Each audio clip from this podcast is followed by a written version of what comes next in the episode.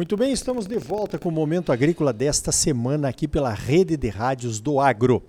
O oferecimento é do Sistema Famato Senar, Sistema Sindical Forte e Agropecuária Próspera. Olha só, esta semana eu tive a oportunidade de acompanhar oito produtores da Argentina que vieram conhecer o Mato Grosso. Eu vou conversar agora com o Pablo Solfanelli, que é consultor do grupo que veio e também é produtor na Argentina. Eu vou começar perguntando para ele então, que nos conte aí para os nossos ouvintes, que grupo é esse, Pablo? Bom dia. Bom dia. Voy a hablar en castellano despacito, devagar. El grupo de productores se llama Grupo Pie de Sierras. Ellos son productores eh, agrícolas y pecuarios de la zona central de Argentina, en la provincia de Córdoba. Y se llama Pie Sierras porque muchos de sus campos están cerca de una montaña. Sim, aí eu aprendi que esse grupo é um grupo de discussão, tem vários grupos de discussões na Argentina que já se reúnem há mais de 30 anos, começou com os pais de alguns desses produtores que estiveram aqui na, nessa missão técnica. E o que se discute nesses grupos, Pablo? Eh, el grupo tiene una dinámica de discusión en dos partes. Por un lado, los dueños de las empresas, los propietarios, que discuten cuestiones de negocio, empresarias, financieras, de venta de grano, de soja, de milho, hablé en Pontuñón, de toma de créditos, de compra de maquinaria, de compra de campos, de manejo de recursos humanos, de sus, sus colaboradores, de sus funcionarios, y se reúnen una vez por mes en cada facenda a discutir la problemática de esa empresa. Y por otro lado, hay un grupo de técnicos que son ingenieros agrónomos que dentro de nuestra consultora también colaboramos en capacitación, discusión, ensayos, eh, palestras y eh, la, la, cuestión de productos químicos defensivos, adubas e toda a questão mais técnica. Muito bem, quer dizer que há 30 anos se reúnem mensalmente né, para fazer esse tipo de discussão. E outra coisa que você contou para nós que me chamou a atenção é que quando visita uma propriedade, às vezes, o proprietário tem um problema e ele divide o problema, né? Com esses, com esses companheiros aí de grupo de discussão.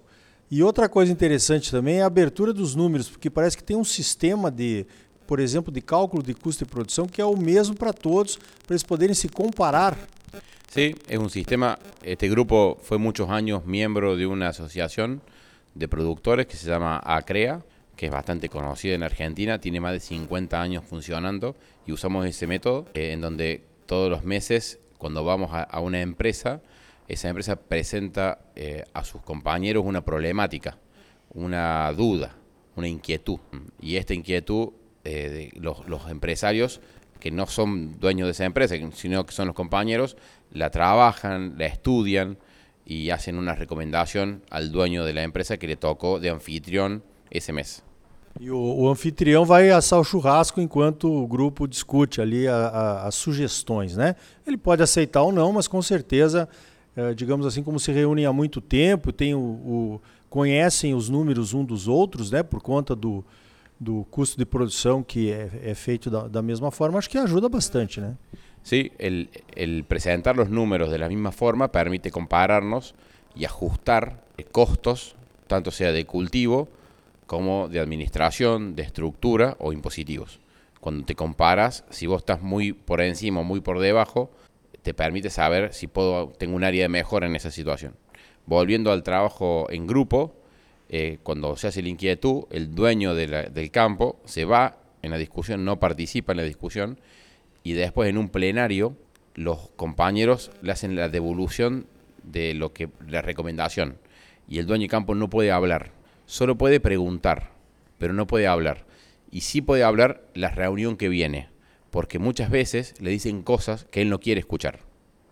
Olha que confiança legal, né? Aqui no Brasil, aqui no Mato Grosso, enfim, eu, a gente tem um pouco de dificuldade de mostrar os números para vizinhos e até para amigos, né? Muitas vezes não se tem esse número porque a gestão ainda não chegou lá, né, da propriedade, uma coisa cada vez mais importante aí. Então fica aí o exemplo dos argentinos que já fazem isso há mais de 50 anos nos grupos Acreia e que mantém aí uma segunda geração já desse grupo Pé de Serra, né, que nos visitou aqui, fazendo as mesmas coisas e são todos produtores de sucesso, pelo que eu pude ver aí. áreas menores, grandes áreas, tem um ali com mais de 10 mil hectares, tem uma outra, um grupo familiar com mais de 8 mil, então não, não são pequenos produtores não. Agora, Pablo, o que lhe chamou mais atenção em las visitas que vosotros uh, tiveram oportunidade de fazer acá em Mato Grosso? O que, que chamou mais atenção nas visitas, Pablo, que vocês participaram? Quanto llueve em Mato Grosso. Eso es lo que más me llama mucho. Eso es muy bueno, muy lindo. No, eso es un chiste. Pero me llamó la atención eh, lo prolijo, lo ordenado de los campos. Muy bien los cultivos, mucho trabajo. Nos llamó la atención dos o tres cultivos en el mismo año, mil kilos de fertilizante, 800 kilos de fertilizante por hectárea, la logística, todo ese trabajo que hacen para, tener los para que los cultivos estén como estén. Eso nos llamó mucho la atención y la pasión con que el productor eh, brasilero de Mato Grosso hace maíz y soja. La pasión porque esto te tiene que gustar. Si no te gusta, no es bueno. Más allá que llueva mucho, hay que trabajar mucho para tener los cultivos como, como están. Então, a nossa programação aí com eles foi na segunda-feira, nós fomos até Sinop, né? Eles foram de avião lá, nos, chegaram no domingo à noite. Na segunda-feira nós estamos em Embrapa Agro Silvio Pastoril. À tarde visitamos a fazenda do seu Invaldo Vaz, que ajuda lá nas pesquisas da Embrapa, tem integração lavoura, pecuária, floresta. Uh, depois, no outro dia, nós fomos a Sorriso, visitamos duas cooperativas, a Coacem e a Coavil, uma mais focada em, na compra, né, em grupos de compra, aí a cooperativa reúne os melhores preços e cada produtor compra o que, o que, o que deseja, né? a outra mais em armazenamento. Depois visitamos a fazenda do Nelson Piccoli, que já está na mão do filho, o Hernandes, da segunda geração, faz irrigação, faz três safras também com, com feijão. Né? No outro dia voltamos a Sorriso, quer dizer, nem saímos de Sorriso porque ficamos presos na estrada, tivemos que dormir no ônibus. Olha que coisa, hein? BR-163 porque havia aí um acidente e não conseguiram liberar e não tinha mais hotel em Sorriso por conta do show safra que estava acontecendo em Lucas. Uh, visitamos a FS Bioenergia de manhã e à tarde visitamos uma outra cooperativa, então, nos, nos mesmos moldes. E por fim, chegamos ao show safra na quinta-feira de manhã. Andamos por ali, visitamos o grupo GGF à tarde para ver como é que eles fazem toda a gestão de, de máquinas e informações. E aí na sexta-feira de manhã uh, foram recebidos ali pelo IMEA, o Instituto Mato Grossense de Economia Agropecuária, para mostrar então os números para os próximos 10 anos. ¿Você quer falar alguma coisa sobre as cooperativas? Sí. Eso nos, nos llevamos esa, fo esa forma de trabajo de la cooperativa, no como las cooperativas que tenemos nosotros, que son un negocio, sino como la cooperativa para mejorar el precio de compra o el precio de venta del cereal. Ese formato de cooperativas no lo conocíamos, y ya lo estuvimos trabajando y diseñando a ver si lo podemos replicar en Argentina, lo cual para nosotros ya fue un gran crecimiento. Eh, otra cosa que sí para nosotros fue muy importante es ver lo que se puede lograr cuando el gobierno no complica tanto el negocio y ver cuánto creció el precio de la tierra, que por un lado es bueno porque son más ricos, pero por otro lado es malo porque complica poder comprar.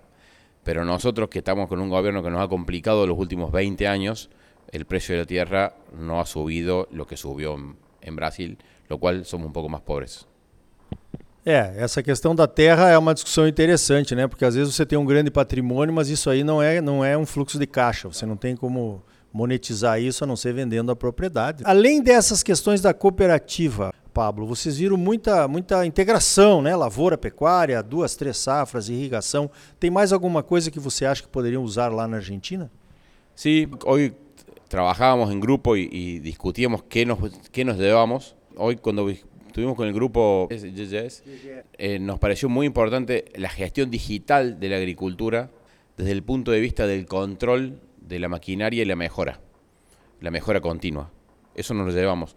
Nosotros la agricultura digital la trabajamos más hacia agricultura por ambiente, agricultura de precisión y no desde el control y la eficiencia o la performance de la maquinaria.